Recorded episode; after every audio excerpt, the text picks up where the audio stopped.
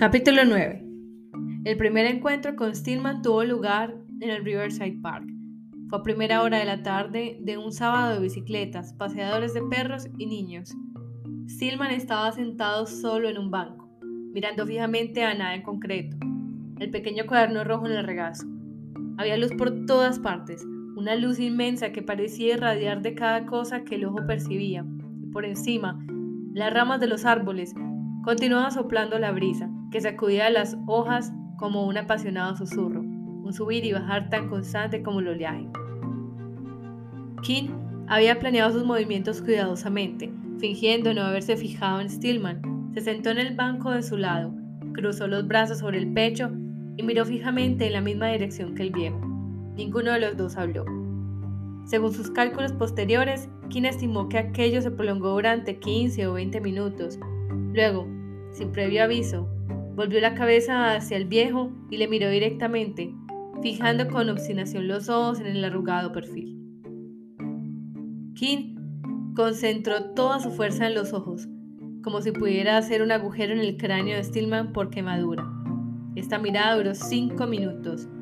Finalmente, Stillman se volvió hacia él. Con una voz de tenor sorprendentemente suave, dijo, Lo siento, pero no me será posible hablar con usted. Yo no he dicho nada, dijo Kim. Es verdad, contestó Stillman. Pero debe usted comprender que no tengo costumbre de hablar con desconocidos. Repito, dijo Kim, que no he dicho nada. Sí, ya le he oído la primera vez, pero no le interesa saber por qué. Me temo que no. Bien expresado. Veo que es usted un hombre con sentido común. Kim se cogió de hombros negándose a responder.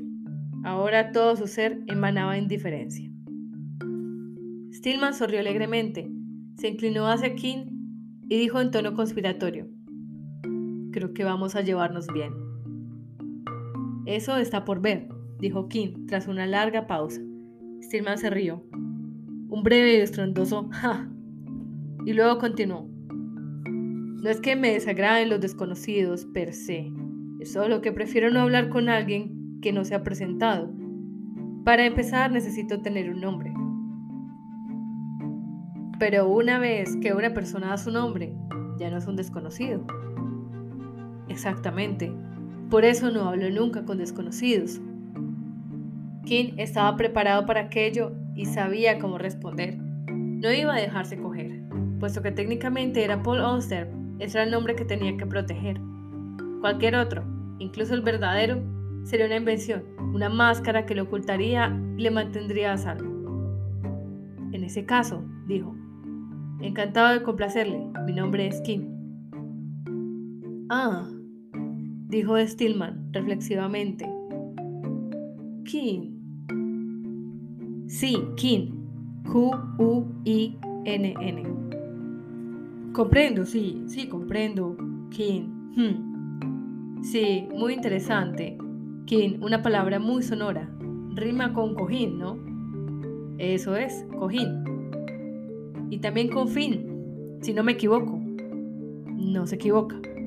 Y también con sin y con Pekín, ¿no es así? Exactamente. Hmm, muy interesante. Veo muchas posibilidades en esta palabra, este kin, esta quinta esencia del equívoco. Latín, por ejemplo, etilín y plin y maletín. Hmm. Rima con sin fin, por no hablar de confín. Hmm. Muy interesante. Y festín, y violín, y patín, y botín, y sillín, y parlanchín, y espadachín. Hmm. Muy interesante. Me gusta su nombre enormemente, señor King. Vuela en muchas direcciones a la vez. Sí, yo también lo he pensado muchas veces. La mayoría de la gente no presta atención a estas cosas. Creen que las palabras son como piedras, como grandes objetos inamovibles, sin vida, como nómadas que nunca cambian. Las piedras cambian. El viento y el agua pueden desgastarlas, pueden erosionarse, pueden marcharse, pueden convertirse en pedazos, en grava, en polvo.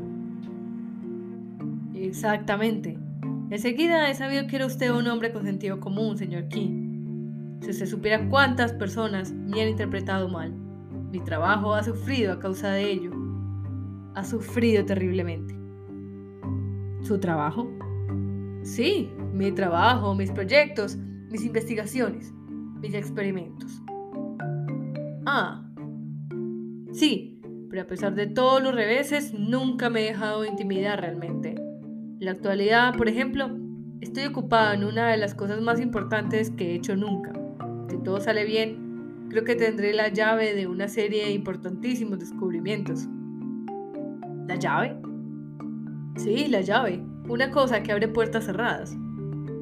Ah, por supuesto, por el momento solo estoy recogiendo datos, reuniendo pruebas, por así decirlo. Luego tendré que coordinar mis hallazgos. Es un trabajo sumamente difícil. No podría usted creer lo duro que es, sobre todo para un hombre de mi edad. Me lo imagino. Eso es. Hay tanto que hacer y tan poco tiempo para hacerlo. Todas las mañanas me levanto de madrugada. Tengo que estar a la intemperie, haga el tiempo que haga. Constantemente en movimiento, siempre andando, yendo de un sitio para otro. Me agota, se lo aseguro. Pero vale la pena. Cualquier cosa cambia de encontrar la verdad. Ningún sacrificio es excesivo. Ciertamente. Verá, nadie ha comprendido lo que he comprendido yo. Soy el primero, soy el único. Esa responsabilidad supone una gran carga para mí. El mundo sobre sus hombros. Sí, por así decirlo. El mundo, lo que queda de él. No me había dado cuenta de que la situación fuese tan mala. Lo es. Puede que aún peor. Ah. Verá, el mundo está fragmentado, señor, y mi tarea es volver a unir los pedazos. Menuda tarea se ha hecho usted encima. Me doy cuenta de ello, pero únicamente estoy buscando el principio. Eso está al alcance de un solo hombre. Si logro poner los cimientos, otras manos podrán hacer el trabajo de la restauración. Lo importante es la premisa, el primer paso teórico, Desgraciadamente no hay nadie más que pueda hacer eso. ¿Ha hecho usted muchos progresos? He dado pasos enormes. De hecho, ahora siento que estoy al borde de un descubrimiento decisivo. Me tranquiliza oír eso. Es un pensamiento consolador, sí, y todo gracias a mi inteligencia y la delumbrante claridad de mi mente. No lo dudo. Verá, He comprendido la necesidad de limitarme, de trabajar dentro de un terreno lo bastante pequeño como para garantizar que todos los resultados sean concluyentes. La premisa es la premisa, por así decirlo. Eso es exactamente el principio del principio, el método de la operación. Verá, el mundo está fragmentado, Señor. No solo hemos perdido nuestro sentido de finalidad, también hemos perdido el lenguaje con el poder de expresarlo. Esas son cuestiones espirituales, sin duda, pero tienen una correlación en el mundo material. Mi brillante jugada ha sido limitarme a las cosas físicas, a lo inmediato y tangible. Mis motivos son elevados, pero mi trabajo se desarrolla ahora en el reino de lo cotidiano. Por eso me malinterpretan a menudo, pero no importa. He aprendido a no dar importancia a esas cosas. Una respuesta admirable. La única respuesta la única digna de un hombre de mi talla. Verá, estoy en el proceso de inventar un nuevo lenguaje. Teniendo que hacer un trabajo como ese, no puedo preocuparme por la estupidez de los demás. En cualquier caso, todo es parte de la enfermedad que estoy tratando de curar. Nuevo lenguaje. Sí, un lenguaje que al fin dirá lo que tenemos que decir, porque nuestras palabras ya no se corresponden con el mundo cuando las cosas estaban enteras nos sentíamos seguros de que nuestras palabras podían expresarlas. Pero poco a poco esas cosas se han partido, se han hecho pedazos, han caído en el caos. Y sin embargo nuestras palabras siguen siendo las mismas. No se han adaptado a la nueva realidad. Y ahí que cada vez que interpretamos, intentamos hablar de lo que vemos, hablemos falsamente, distorsionando la cosa misma que tratamos de representar. Esto ha hecho que todo sea confusión y desorden pero las palabras, como usted comprende, son susceptibles de cambio. El problema es cómo demostrarlo. Por eso trabajo ahora con los medios más simples, tan simples que hasta un niño pueda comprender lo que digo. Considere una palabra que remite a una cosa. Paraguas, por ejemplo. Cuando digo la palabra paraguas, usted ve el objeto en su mente. Ve una especie de bastón con rayos metálicos plegables en la parte superior, que forman una armadura para una tela impermeable, la cual, una vez abierta, le protegerá de la lluvia. Este último detalle es importante. Un paraguas no solo es una cosa, es una cosa que cumple una función. En otras palabras, expresa la voluntad del hombre. Cuando uno se para a pensar en eso, todos los objetos son semejantes al paraguas en el sentido de que cumplen una función. Ahora, mi pregunta es la siguiente. ¿Qué sucede cuando una cosa ya no cumple su función? ¿Sigue siendo la misma cosa o se ha convertido en otra? Cuando arrancan la tela del paraguas, ¿el paraguas sigue siendo un paraguas? Abre los radios, te los pones sobre la cabeza, caminas bajo la lluvia y te empapas. Es posible continuar llamando a este objeto un paraguas. En general la gente lo hace. Como máximo dirán que el paraguas está roto. Para mí eso es un serio error. La fuente de todos nuestros problemas. Puesto que ya no cumple su función, el paraguas ha dejado de ser paraguas. Puede que se parezca a un paraguas, puede que haya sido un paraguas, pero ahora se va volviendo en otra cosa. La palabra, sin embargo, sigue siendo la misma, por lo tanto ya no puede expresar la cosa. Es imprecisa, es falsa, oculta aquello que debería revelar. Y sí, ni siquiera podemos nombrar un objeto corriente que tenemos entre las manos. ¿Cómo podemos esperar hablar de las cosas que verdaderamente nos conciernen? A menos que podamos comenzar a incorporar la noción de cambio a las palabras que usamos, continuaremos estando perdidos. ¿Y su trabajo? Mi trabajo es muy sencillo. He venido a Nueva York porque es el más desolado de los lugares, el más abyecto. La decrepitud está en todas partes. El desorden es universal. Basta con abrir los ojos para verlo. La gente rota, las cosas rotas, los pensamientos rotos. Toda la ciudad es un montón de basura. Se adapta admirablemente a mi propósito. Encuentro en las calles una fuente incesante de material, un almacén inagotable de cosas destrozadas. Salgo todos los días por mi bolsa y recojo objetos que me parecen dignos de investigación. Tengo ya cientos de muestras, desde lo desportillado a lo machacado, desde lo abollado a lo aplastado, desde lo pulverizado a lo putrefacto. ¿Qué hace usted con esas cosas? ¿Les pongo nombre? ¿Nombre? Invento palabras nuevas que correspondan a las cosas. Ah, ya entiendo, pero ¿cómo les dice? ¿Cómo sabe si he encontrado la palabra adecuada? Nunca me equivoco. Es una función de mi genio. ¿Podría usted darme un ejemplo? ¿De una de mis palabras? Sí. Lo siento, pero eso es imposible. Es mi secreto, compréndalo. Una vez que se publique mi libro, usted y el resto del mundo lo sabrán. Pero por ahora tengo que callármelo. Información reservada. Eso es, estrictamente confidencial. Lo siento. No se decepcione demasiado. Ya no tardaré mucho en ordenar mis hallazgos. Entonces, empezarán a ocurrir grandes cosas será el acontecimiento más importante de la historia de la humanidad. El segundo encuentro tuvo lugar poco después de las 9 de la mañana siguiente. Era domingo Stillman había sido salido del hotel una hora más tarde que de costumbre. Recorrió dos manzanas para ir al sitio donde desayunaba habitualmente, el Mayflower Café, y se sentó en un compartimiento de esquina al fondo del local. King, cada vez más atrevido, Entró en la cafetería detrás del anciano y se sentó en el mismo compartimiento, directamente frente a él.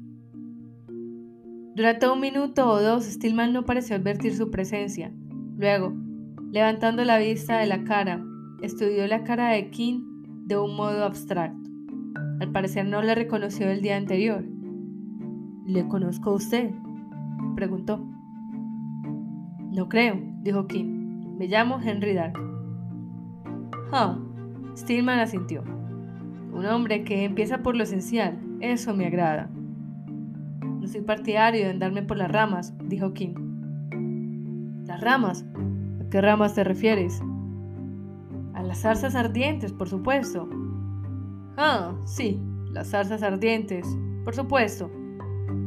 Stillman miró a Keen a la cara, un poco más atentamente ahora, pero también con cierta confusión. Lo siento, dijo, pero no recuerdo su nombre. Sé que me lo ha dicho hace poco, pero se me ha ido. Henry Dark, dijo King. Eso es, ahora lo recuerdo, Henry Dark. Stillman hizo una larga pausa y luego meneó la cabeza. Desgraciadamente, eso no es posible, señor. ¿Por qué no? Porque no hay ningún Henry Dark. Bueno, quizá yo sea otro Henry Dark, uno distinto y que no existe. Hmm. Sí, entiendo lo que quiere decir. Es verdad que a veces dos personas tienen el mismo nombre. Es muy posible que su nombre sea Henry Dark, pero no es usted el Henry Dark. ¿Es un amigo suyo? Stillman se rió, como si hubiera oído un buen chiste. Exactamente, dijo. Verá, nunca ha existido una persona llamada Henry Dark. Me lo inventé yo. Es una invención.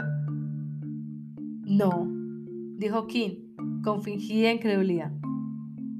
Sí, es un personaje de un libro que yo escribí una vez, un personaje de ficción. Me resulta difícil de creer. Eso le pasó a todo el mundo, los engañé a todos. Asombroso. ¿Y por qué lo hizo? Le necesitaba, comprende. En aquella época yo tenía ciertas ideas que eran demasiado peligrosas y polémicas, así que fingí que venían de otro. Era una fórmula de protegerme. ¿Y por qué eligió el nombre Henry Ark? Es un buen nombre, ¿no cree? A mí me gusta mucho, lleno de misterio y al mismo tiempo muy apropiado. Le iba bien a mi propósito y además tiene un significado secreto. ¿La alusión a la oscuridad? No, no, nada tan evidente. Eran las iniciales, HD. Eso era muy importante. ¿Por qué? ¿No quiere adivinarlo? Creo que no. Inténtelo, haga tres intentos. Si no acierta, se lo diré. Hizo una pausa, haciendo todo lo posible por adivinarlo. HD, dijo. ¿Por Henry David? Como en Henry David Thoreau. Ni por aproximación. ¿Qué me dice HD pura y simplemente? Por la poetisa Hilda Doolittle. Peor que el primero. De acuerdo, un intento más. HD. H y D. Un momento. ¿Qué me dice de... Un momento. Ah, sí, ya lo tengo. H por el filósofo lloroso, Heráclito. Y D por el filósofo riente, Demócrito. Heráclito y Demócrito, los dos polos de la dialéctica. Una respuesta muy inteligente. ¿He acertado? No, por supuesto que no. Pero de todas formas es una respuesta muy inteligente. ¿No dirá que no lo he intentado? No. Por eso voy a recompensarle con la respuesta correcta, porque lo he intentado. ¿Está usted listo? Estoy listo. Las iniciales HD del nombre Henry Dark se refieren a Humpty Dumpty. ¿Quién? Humpty Dumpty. Ya sabe a quién me refiero, el huevo. Como en Humpty Dumpty estaba sentado en un muro. Exactamente. No entiendo. Humpty Dumpty, la más pura representación de la condición humana. Escucha atentamente, señor. ¿Qué es un huevo? Es lo que todavía no ha nacido. Una paradoja, ¿no es cierto? Porque ¿cómo puede Humpty Dumpty estar vivo si no ha nacido? Sin embargo, está vivo. No se confunda. Lo sabemos porque puede hablar. Más aún, es un filósofo del lenguaje. Cuando yo uso una palabra, dijo Humpty en un tono bastante despectivo, significa exactamente lo que yo quiero que signifique, ni más ni menos. La cuestión es, dijo Alicia, si puede hacer que las palabras signifiquen tantas cosas diferentes. La cuestión es, dijo Humpty Dumpty, ¿quién es el amo? Eso es todo. Lewis Carroll. A través del espejo, capítulo 6. Interesante. Es más que interesante, señor. Es crucial. Escuche atentamente y quizá aprenda algo. En su pequeño discurso Alicia, Humpty Dumpty bosqueja el futuro de las esperanzas humanas y da la pista para la nueva salvación. Convertirnos en los amos de las palabras que decimos, hacer que el lenguaje responda a nuestras necesidades. Humpty Dumpty fue un profeta, un hombre que dijo verdades para las que el mundo no estaba preparado. ¿Un hombre? Disculpe, un desliz verbal. Quiero decir, un huevo. Pero el desliz es instructivo y me ayuda a demostrar mi tesis, porque todos los hombres son huevos, en cierto modo. Existimos, pero aún no hemos alcanzado la forma que es nuestro destino. Somos puro potencial, un ejemplo de lo porvenir, porque el hombre es un ser caído. Lo sabemos por el Génesis. Humpty Dumpty también es un ser caído. Se cae del muro, y nadie puede volver a juntar los pedazos, ni el rey, ni sus caballos, ni sus hombres. Pero eso es lo que todos debemos esforzarnos a conseguir. Es nuestro deber como seres humanos, volver a juntar los pedazos del huevo, porque cada uno de nosotros, Señor, es Humpty Dumpty, y ayudarle a Él es ayudarnos a nosotros mismos. Un argumento convincente. Es imposible encontrarle un fallo. Ninguna grieta en el huevo, Exactamente. Y al mismo tiempo, el origen de Henry Dark. Sí, pero hay algo más, otro huevo, de hecho. ¿Hay más de uno? Cielo santo, sí, hay millones, pero en el que estoy pensando es especialmente famoso. Probablemente es el huevo más célebre de todos. Estoy empezando a perderme. Estoy hablando del huevo de Colón. Sí, por supuesto.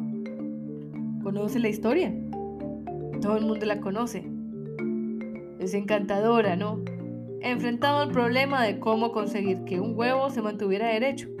Sencillamente dio un ligero golpecito en su base, cascarando la cáscara justo lo suficiente para crear un punto plano que sostuviera el huevo cuando él retirase la mano. ¿Y dio resultado? Por supuesto, Colón era un genio. Buscaba el paraíso, descubrió el nuevo mundo. Todavía no es demasiado tarde para que se convierta en el paraíso. Efectivamente. Reconozco que las cosas no han salido demasiado bien hasta ahora, pero aún hay esperanza. Los americanos nunca han perdido su deseo de descubrir nuevos mundos. ¿Recuerda usted lo que sucedió en el 69? Recuerdo muchas cosas. ¿A qué se refiere? Los hombres caminaron por la luna, Piense en eso, mi querido señor. Los hombres caminaron por la luna. Sí, lo recuerdo. Según el presidente fue el acontecimiento más importante desde la creación. Tenía razón. Es la única cosa inteligente que dijo ese hombre. ¿Y qué aspecto supone usted que tiene la luna? No tengo ni idea. Vamos, vamos, piense. Oh, sí, ya ve lo que quiere decir concedido. La semejanza no es perfecta, pero en verdad que en ciertas fases, especialmente en una noche clara, la luna se parece mucho a un huevo. Sí, mucho. En ese momento apareció una camarera con el desayuno de Stillman y lo puso en la mesa delante de él. El viejo miró la comida con voracidad.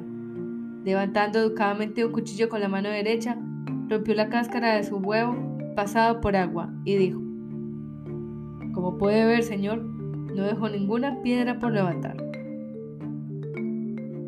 El tercer encuentro tuvo lugar ese mismo día. La tarde estaba muy avanzada, la luz como una casa sobre los ladrillos y las hojas, las sombras alargándose. Una vez más, Stillman se retiró al Riverside Park, esta vez a un extremo, deteniéndose a descansar en una roca llena de protuberancias a la altura de la calle 80, conocida como Mount Tom. En ese mismo lugar, en los veranos del 43 y el 44, Edgar Allan Poe había pasado muchas y largas horas mirando al Hudson. King lo sabía, porque se había encargado de saber esas cosas. Él también se había sentado allí a menudo. Ya apenas temía hacer lo que tenía que hacer. Dio dos pasos o tres vueltas a la roca, pero no consiguió atraer la atención de Stillman, Luego se sentó al lado del anciano y le saludó. Increíblemente, Stillman no le reconoció. Era la tercera vez que King se presentaba y cada vez era como si fuese otra persona. No podía estar seguro de si aquello era una buena o una mala señal. Si Stillman estaba fingiendo, era un actor como no había otro en el mundo, porque cada vez que King aparecía, lo hacía por sorpresa, y sin embargo Stillman ni siquiera parpadeaba. Por otra parte, si Stillman realmente no le reconocía, ¿qué significaba eso? ¿Era posible que alguien fuese tan insensible a lo que veía? El viejo le preguntó quién era. Me llamo Peter Stillman, dijo King. Ese es mi nombre, contestó Stillman. Yo soy Peter Stillman. Yo soy el otro Peter Stillman, dijo King. Oh, ¿quiere usted decir mi hijo? Sí, es posible. Se parece mucho a él, por supuesto. Peter es rubio y usted es oscuro. No Henry Dark, sino oscuro de pelo. Pero la gente cambia, ¿no? Ahora somos una cosa y luego otra. Exactamente. He pensado en ti a menudo, Peter. Muchas veces me he dicho para mis adentros, ¿cómo le irá Peter? Soy mucho mejor ya, gracias. Me alegra oírlo. Alguien me dijo una vez que habías muerto. Me puse muy triste. No, me he recuperado por completo. Ya lo veo. Es como una rosa y además hablas muy bien. Ahora todas las palabras están disponibles para mí, incluso aquellas que la mayoría de la gente le resultan difíciles. Yo puedo decirlas todas. Estoy orgulloso de ti, Peter. Todo te lo debo a ti. Los niños son una bendición, siempre lo he dicho. Una bendición incomparable. Estoy seguro. En cuanto a mí, tengo días buenos y días malos. Cuando vienen los días malos, pienso en los que fueron buenos. La memoria es una gran bendición, Peter. Lo mejor después de la muerte. Sin duda alguna. Por supuesto, también tenemos que vivir en el presente. Por ejemplo, yo estoy actualmente en Nueva York Mañana podría estar en cualquier otro sitio. Viajo mucho, ¿sabes? Estoy aquí mañana quién sabe dónde. Es parte de mi trabajo. Debe ser estimulante. Sí, estoy muy estimulado. Mi mente nunca descansa. Me alegra saberlo. Los años pesan mucho, es verdad, pero tenemos tanto que agradecer. El paso del tiempo nos envejece, pero también nos da el día y la noche cuando morimos siempre hay alguien que ocupa nuestro lugar. Todos envejecemos. Cuando seas viejo, quizá tengas un hijo que te consuele. Me gustaría. Entonces serías tan afortunado como yo. Recuerda, Peter, los niños son una gran bendición. No lo olvidaré. Y recuerda también que no debes poner todos tus huevos en una misma cesta. Y a la inversa, no debes contar los huevos antes de que estén puestos. No, intento aceptar las cosas como vienen. Por último, no digas nunca algo que sepas en el fondo de tu corazón que no es verdad. No lo haré. Mentir es una mala cosa. Hace que lamentes haber nacido y no haber nacido es una maldición. Estás condenado a vivir fuera del tiempo. Cuando vives fuera del tiempo no hay día y noche. Ni siquiera tienes la oportunidad de morirte. Comprendo. Una mentira nunca puede deshacerse, ni siquiera la verdad es suficiente. Yo soy padre y sé estas cosas. Recuerda lo que le sucedió al padre de nuestro país. Taló el cerezo y luego le dijo a su padre, no puedo decir una mentira. Poco después tiró la moneda al otro lado del río. Esas dos historias son sucesos cruciales en la historia americana. George Washington taló el árbol y luego tiró el dinero, ¿lo entiendes? Nos estaba diciendo una verdad esencial, es decir, que el dinero no crece en los árboles. Esto es lo que hace grande a nuestro país, Peter. Ahora la imagen de George Washington está en todos los billetes de dólar. En todo esto hay una importante lección que aprender. Estoy de acuerdo. Por supuesto, es una lástima que el árbol fuese cortado. Ese árbol era el árbol de la vida y nos habría hecho inmunes a la muerte. Ahora le damos la bienvenida a la muerte con los brazos abiertos, especialmente cuando somos viejos.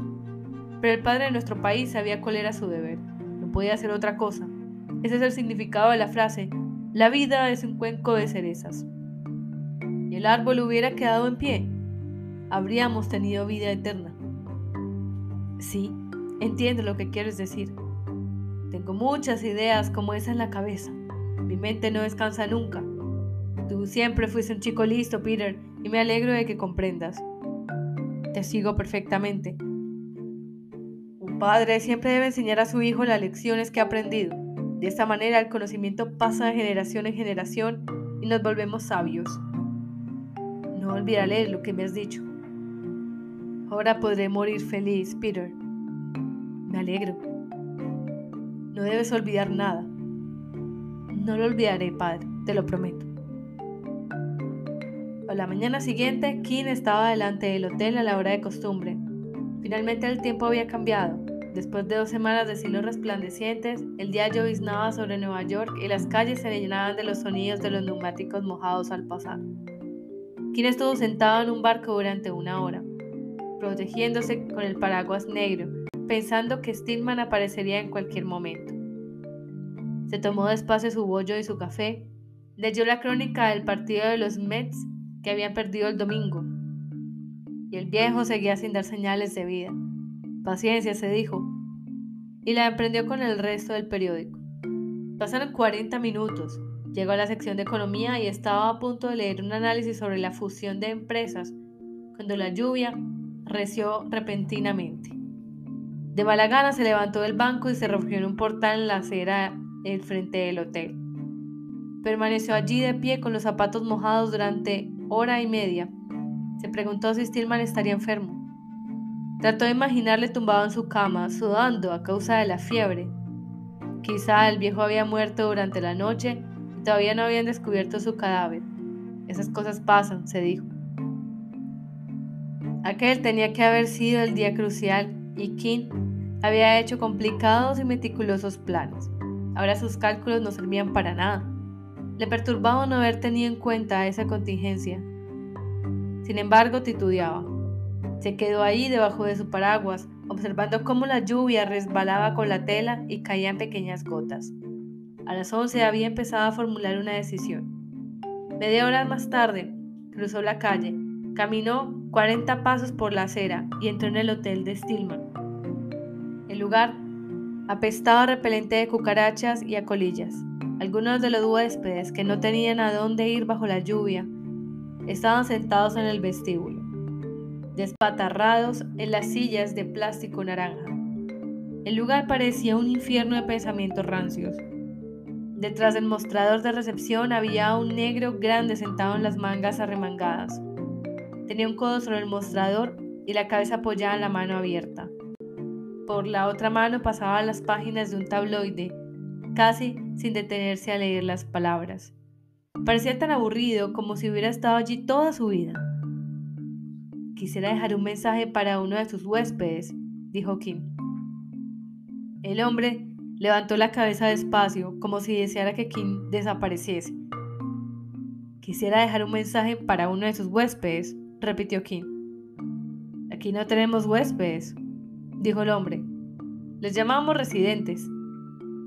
Para uno de sus residentes. Le gustaría dejarle un mensaje. ¿Y de quién se trata exactamente?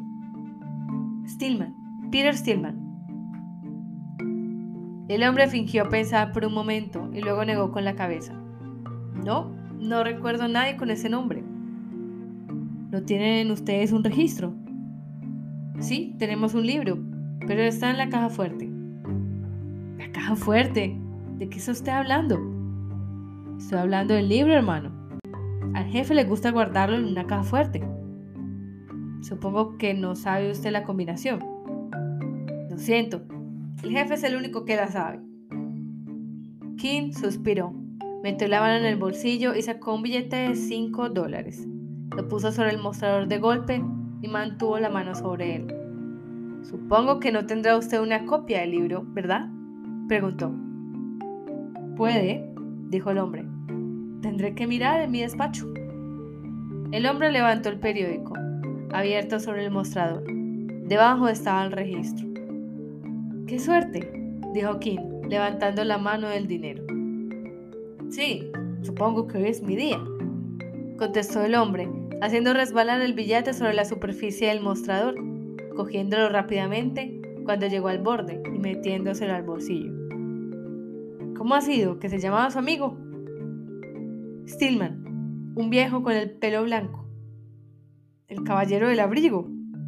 Eso es. Le llamamos el profesor. Ese es. ¿Tiene usted el número de la habitación? Se registró hará unas dos semanas. El empleado abrió el registro, volvió las páginas y pasó el dedo a lo largo de la columna de nombres y números. Stillman, dijo, habitación 303, ya no está aquí. ¿Cómo? Se ha marchado. ¿Qué está usted diciendo? Escuche, hermano, le estoy diciendo lo que pone ahí. Stillman se marchó anoche, se fue. Eso es lo más absurdo que he oído nunca. Me da igual que lo sea, está aquí escrito. ¿Dejó alguna dirección? ¿Es usted de coña? ¿A qué hora se marchó? Tendrá usted que preguntárselo a Louis, el tío que está de noche. Entra a las 8. ¿Puedo ver la habitación? Lo siento, la he alquilado yo mismo esta mañana. El tipo está allí durmiendo. ¿Qué aspecto tenía? Hace usted demasiadas preguntas por cinco pavos. Olvídelo, dijo King, agitando la mano con desesperación. No importa. Volvió andando a su departamento bajo un aguacero y llegó empapado a pesar del paraguas. Vaya con las funciones, se dijo. Vaya con el significado de las palabras. Tiró el paraguas al suelo del cuarto de estar, enojado. Luego se quitó la chaqueta y la arrojó contra la pared. El agua salpicó en todas direcciones. Llamó a Virginia Stillman, demasiado avergonzado para pensar en hacer otra cosa. En el mismo momento en que ella contestó, él estuvo a punto de colgar el teléfono. Le he perdido, dijo. ¿Estás seguro? Dejó su habitación anoche. No sé dónde está. Estoy asustada, Paul. ¿Le has llamado? No lo sé. Creo que sí. No estoy segura. ¿Qué quiere decir eso? Peter ha contestado al teléfono esta mañana mientras yo estaba bañándome. Quiere decirme quién era.